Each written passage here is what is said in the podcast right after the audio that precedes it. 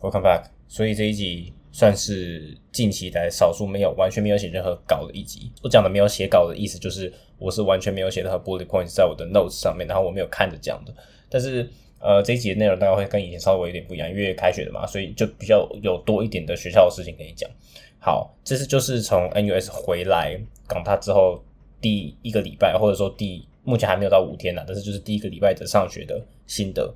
结论就是。呃，港大的校园体验变得非常非常的差。那主因是什么呢？第一个就是港大校园本来就很小，第二个第一周大家都是很多 freshman 第一次来嘛，所以他就要呃，不管是好的课还是坏的课，他们第一个礼拜都一定会去上课。总之第一堂或第二堂都会去上课这样子。呃，这是学生的本性嘛，就是你第二、第三周、第四周开始，那个出席率就会渐渐的下降。那在第一周的时候就会是一个呃，就是 local maximum 的那种感觉。所以在第一个礼拜，通常大家都会去。呃，课堂上上课，像我去我当贴的那堂经济课吧，我就看出席率超高，就从来没有看过任何一堂经济课是可以那么那么高的。那我觉得这次状况也跟以前不一样，这个意思就是因为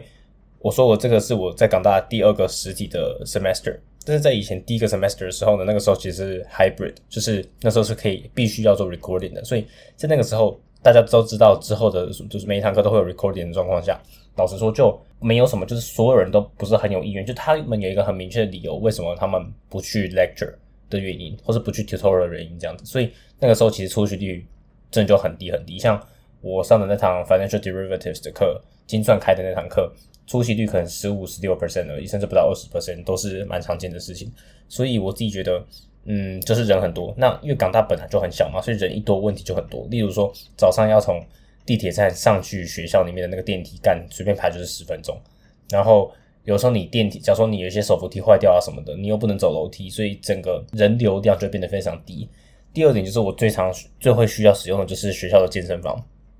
那学校健身房呢，现在的状况就是在以前疫情时代的时候，你一定要每一个 session 都要去 book，然后你可能到前一天去抢那个 session 这样子。就如果说一些比较热门的时段，例如说是晚晚上六点半到八点。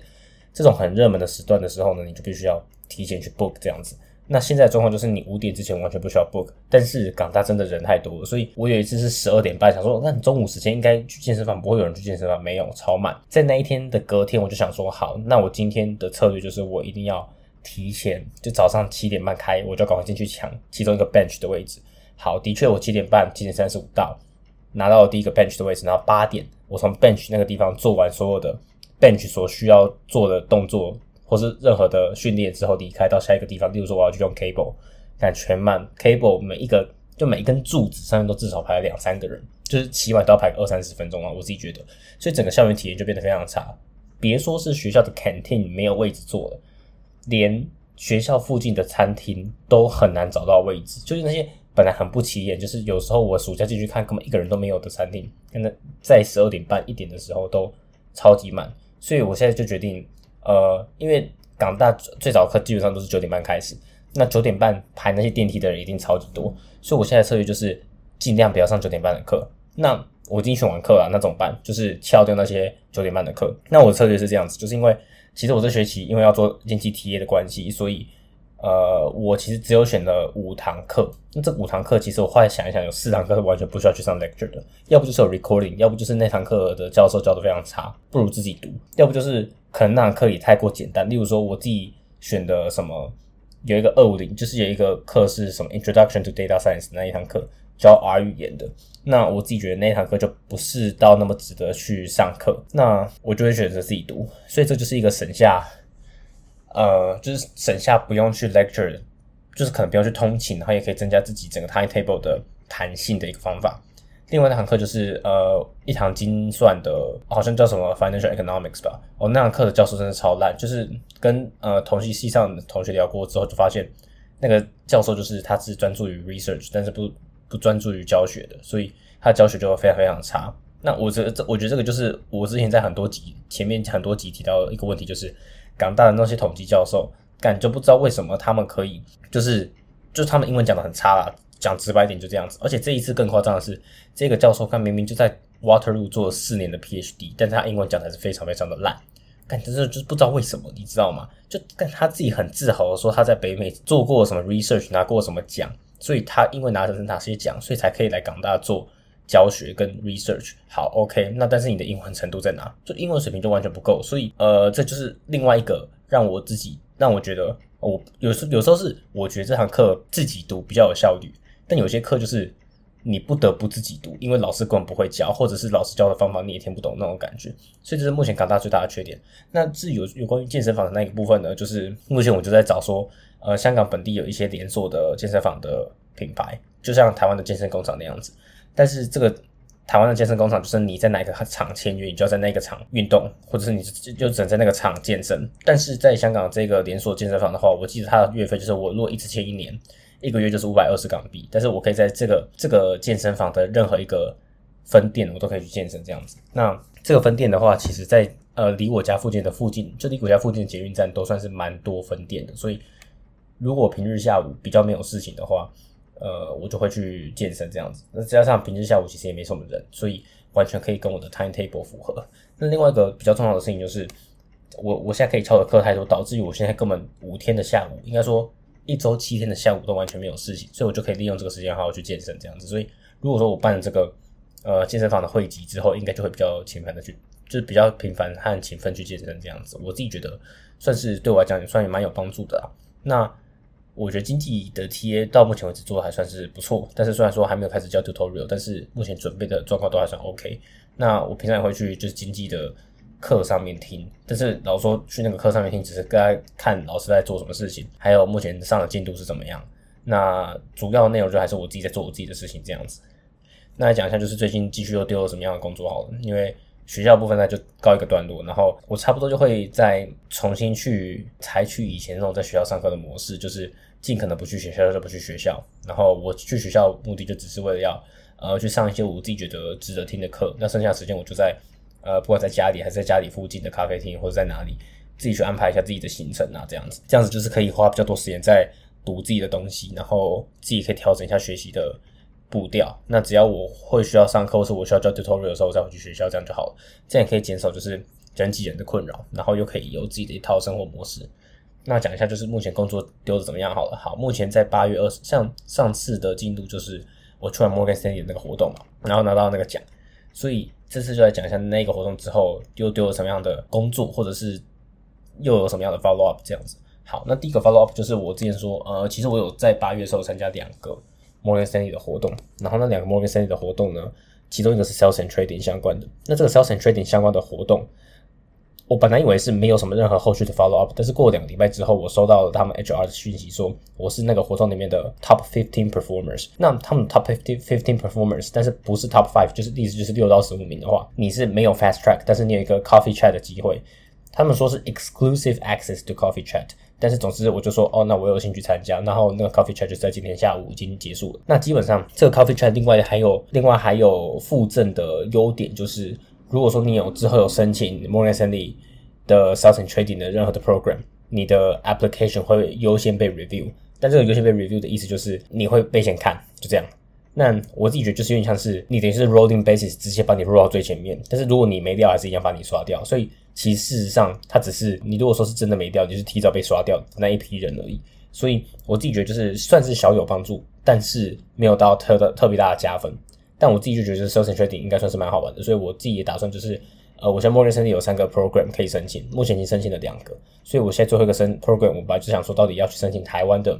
tech，还是去申请香港的 quantitative finance 的 sales and trading？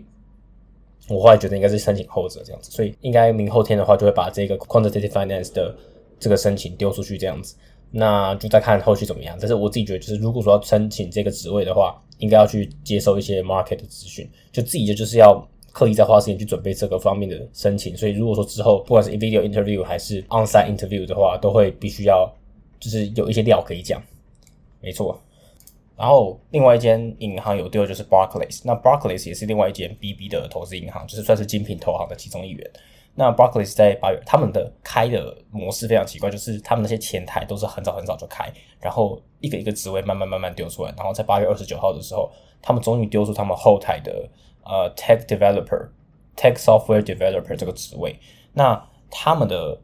online test 比较特别，就是他们会先给你一个 behavioral 的 online test，然后再才是一个六十分钟两题的 online test，然后那个两题就是 coding interview，你可以这样想，就是跟之前 Goldman Sachs 那种类型的题目差不多。好，那他们的六十分钟两题，我个人觉得都超难，就是起码都是 l e c o hard 难度。我觉得它第一题就是有点像是呃类似 dynamic programming，但是有点 brute force 的味道。总之用 brute force 那个味道是。可以写得出一些答案的，但是我不知道为什么 test case 没全过，因为我自己觉得我那个 solution 算是正确的。然后第二题的话是一题 legal hard 题目，就完全是一模一样的题目。我记得叫什么，就是有点像是 greedy 的题目，但是我觉得那一题其实没有到那么好，没没有到那么难，算是比较 medium，就 medium 跟 hard 之间吧。我自己觉得，总之那两题我都有尝试写出一些答案，但是我的 test case 都没全过。我记得第一题好的话好像是呃二十一个 test cases 过了十六个，第二题是十二个里面过了十一个，总之就是没有全对，但。我自己觉得我写出来的 solution 算是已经有点道理，然后也算是有模有样的。但这边其实就是要抱怨一下，就是 Barclays 他们呃合作的那个平台用的那个 editor，或者你可以说是 I IDE，非常非常之烂。你只要把那个 ID 的 code 贴到 VS Code 里面，所有的 indentation 都会跑掉，意思就是你完全不能跑。你要先 fix 那些 indentation，你要你要先去呃还原那些 indentation，是去尝试修复好那些 indentation 的问题，你才可以把那个 code 在 VS Code 里面跑。但是你从 VS Code 里面把你你把 VS Code 里面打好的 code 贴到那个 idle 里面，贴到那个 IDE 里面是不会有任何问题的，所以我就不知道他们那个 ID 到底出了什么问题。总之，那个 code code interview 我自己是在一间咖啡厅里面做的，我自己觉得整体写下来的感觉是蛮顺的。然后因为没有全对嘛，所以老实说会不会有下一步我也不知道。但我自己觉得我自己的 solution 已经算是接近很不错了。就是那些 test cases 为什么没有过的原因，是因为那些 private case 是我没有我不知道到底错在哪，但是。我可以看到那些 test case 是可以过的这样子，所以这是目前这两者呃新的 update。好，我突然想到一个 update，就是呃我之前有丢另外一个 HSBC 的一个 digital innovation 的 position，也是明年的 intern。然后我丢了之后，他给我发 online test 的 link，然后后来我就说我要 withdraw 这个 application，因为后来问了一下朋友，就发现说那个职位不算是我自己想要的那种职位，就是它比较像是 business analyst，然后它比较不像是 tech developer 那种感觉。所以我自己觉得那个东西，就算是我就问我自己一个问题，就是如果说最后我只有拿到这份 offer，我还会去汇汇丰银行吗？我大概不会，所以我后来就决定跟他们的 HR 说，呃，我要 withdraw 这个 application。那原他们其实一开始是为什么要写那封信给我说要 withdraw，就是因为他们一开始给我那个 online test 的 deadline 是七天，但是我那七天之后没有做，后来他们又给我一个七天的，他们又给我发个 email 说好，我们再给你多七天，因为我们知道可能会有一些不可抗力的因素，所以你没有办法做 online test。好，然后在那个 email 里面，他们又提到说，如果说你已经改变你的心意，不想要继续这个 application，你可以写信跟他们讲。那我就说好，我其实没有继续这个 application 的。然后我说说 I have made a hard decision 之类的这种狗屁的呃这种慰问语。总之我说就是没有要继续做 HSBC 的那一份职位的，因为我自己觉得就是我也没有心去准备后面的面试之类的，所以没有继续去呃在这个地方做进一步的发展。那之后可能还会丢什么样的工作呢？例如说呃。我之前本来说我可能会丢 Morgan Stanley 台湾的后台，但是因为现在我丢了 Morgan Stanley Sales and Trading，所以我代表说我三个 quota 已经都用完了，我就没有再丢任何 Morgan Stanley 的空间。那我刚刚说我有丢一个呃 Bank of America Transaction Services 的的工作，另外一个我有丢的工作是很早很早以前丢，就是呃 JP Morgan 的 Payments，它的类型有点像是呃处理任何 JP Morgan 经手过的 transactions 这种问题。那我之后还会再丢 Jane Street 的 Software Engineer。但是我知道 Jane Street 根本就是我连他们的活动都进不去。他们有一个活动是 S E S E E Program，就在有点像是他们的 Office Tour。但他们的 Office Tour 是你任何被参加的呃人，你任何可以参加的人，他们都会赞助你机票跟住宿的那种很大气的活动。然后他们的 Internship 也是这样，就是如果你去参加他们的 Internship，他们会资助你任何的住宿，然后他们也会给你一大笔钱。所以 Jane Street 真的是一个很屌的地方。反正他们是一个 Quantitative Trading Firm 嘛，就是他们是一个。我觉得就是一个量化交易的公司，所以他们其实就很有钱。然后之后还会再丢 Bloomberg 的 data 跟 software engineer，然后之后再丢台湾的科技公司跟香港小型的科技公司。所以目前他们就是金融的东西已经快要饱和了，然后剩下的东西就是台湾的科技公司啊，就是一些小科技公司，不管是新创 startup，或者是可能像 Amazon、Google 这种 fame 的公司，就也是之后会丢的目标之一。那我觉得更新就差不多这边，因为这期真的没有什么好讲的，我也没有写稿，就这样吧。